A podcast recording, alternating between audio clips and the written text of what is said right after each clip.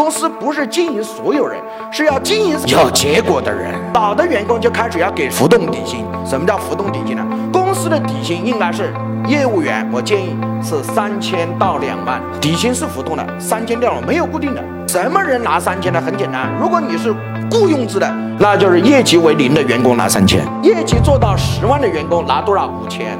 底薪也浮动，业绩干到三十万的员工，底薪拿开始拿什么？拿八千。业绩干到五十万的员工，底薪开始拿一万。业绩干到一百五十万的员工，他的底薪开始拿多少？两万。我讲的是底薪哈，提成继续按提成的点数来，底薪也给他浮动。过去我们的底薪都是平均举例八千块，你看这样的话，公司的成本巨高又不公平。什么叫不公平呢？做零的人和做一百五十万的人，大家都拿八千块底薪。这是错误的，对吧？这肯定是对优秀人最大的不公平。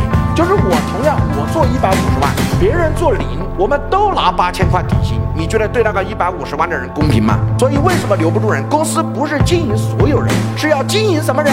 有结果的人。对啊，你让那个有结果的人拿两万，他的薪酬拿得更高，才能留住上这些人，而不是他也只拿拿钱，对吧？你做的多拿得多，你做的少就拿的少。所以这样的话，越优秀的人越愿意留在公司，因为他相比较别的公司，你们的坡度和杠杆就会比别的公司大。各位同意吧？